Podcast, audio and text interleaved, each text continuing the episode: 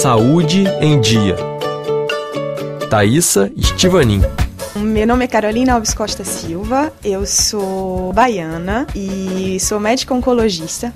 Fiz toda a minha formação médica no Brasil, a Faculdade de Medicina na Universidade Federal da Bahia, depois segui para residência médica de clínica médica e oncologia clínica na Universidade de São Paulo. Depois dessa aventura toda que durou 11 anos e eu acabei aceitando vir participar de um programa de pesquisa clínica aqui no Gustavo Rossi, que se chama Duertec. A oncologista baiana Carolina Alves Costa Silva integra uma equipe do Instituto Francês Gustave Roussy, um dos maiores centros de combate ao câncer do mundo, em Villejuif, perto de Paris. Ela trabalha em um dos inúmeros laboratórios do Instituto Francês, pioneiro no estudo da ação do microbiota humano na imunidade, as bactérias, vírus e fungos que moram dentro do nosso corpo, principalmente no intestino. Carolina busca entender como o microbiota de pacientes com diferentes tipos de cânceres influencia a resposta aos tratamentos e, a longo prazo, poderia ser um aliado na prevenção. Às vezes, esses micro-organismos eles podem atuar até para diminuir a resposta imune ou impedir a resposta a alguns tipos de tratamento. Inicialmente, os cientistas mostraram que os antibióticos modificam a composição do microbiota. Usados antes do tratamento, eles afetam de maneira negativa a eficácia da imunoterapia.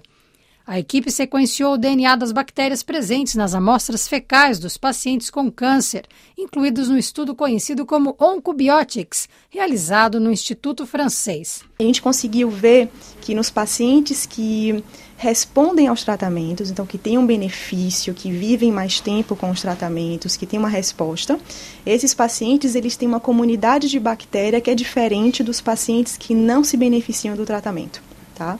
E em tratamento a gente fala de quimioterapia, mas principalmente imunoterapia, que é um tratamento que visa é, melhorar a resposta imune e aumentar a resposta imune, reativar algumas células que estão lá dormindo para tentar combater o câncer. Existem bactérias que vão influenciar a resposta imune, suprimindo a resposta antitumoral. Essas bactérias elas vão influenciar a resposta imune de diversas formas, tá? Elas vão migrar para o intestino em direção ao tumor, elas vão estimular algumas bactérias, que, algumas células imunes que podem ser importantes para gerar essa resposta contra o câncer. Ou algumas bactérias elas também podem ser ruins e elas podem estimular um tipo de resposta imune que vai favorecer o crescimento tumoral. Pacientes com diversos tipos de cânceres participam da pesquisa. Existe corte de pacientes com câncer de pulmão, paciente com câncer coloretal, paciente com câncer de rim, paciente com câncer de próstata, paciente com câncer de mama, alguns pacientes com melanoma. É bem diversificada mesmo, para tentar entender como funciona em cada subtipo, que talvez não seja igual, e também como funciona de uma forma geral. O desafio atual dos pesquisadores é validar o que chamam de assinatura das bactérias nocivas, capazes de prejudicar a resposta ao tratamento contra o câncer. Desta forma, diz Carolina, será possível desenvolver um teste diagnóstico rápido e acessível que poderá ser usado facilmente pelos clínicos no dia a dia. Atualmente, o sequenciamento do microbiota com as técnicas padrão são demorados e têm um custo alto. Outro foco da pesquisa está na prevenção.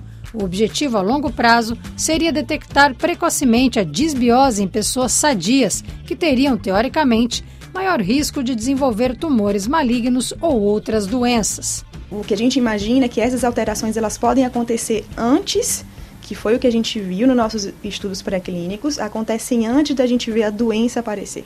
Há maneiras de melhorar o microbiota de um paciente que tenha bactérias que podem prejudicar a resposta imunitária. Dados preliminares, diz a cientista brasileira, mostraram que o transplante de fezes é uma estratégia promissora para melhorar a resposta à imunoterapia. As fezes doadas por pessoas saudáveis, sem patologias conhecidas ou que têm câncer, mas responderam bem ao tratamento, são transplantadas no trato digestivo de pacientes resistentes aos tratamentos. Ela também lembra que o estilo de vida é hoje comprovadamente o fator que mais afeta o microbiota. Então não adianta só culpar a mãe ou o pai ou porque nasceu de cesariana. Então a forma como a gente decide viver e o que a gente come ou atividade física, isso vai influenciar muito mais a nossa composição do microbiota do que fatores genéticos ou hereditários.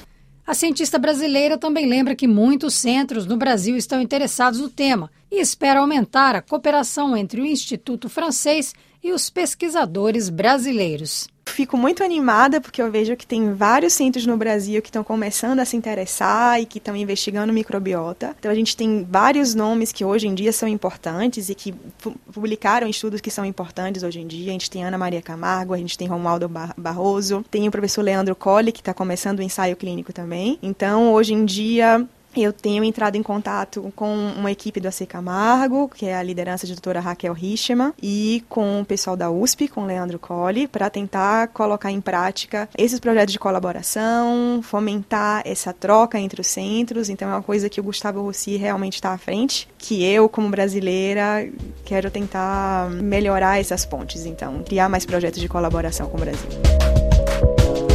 Você ouviu Saúde em Dia. Obrigada pela audiência. Até a próxima semana.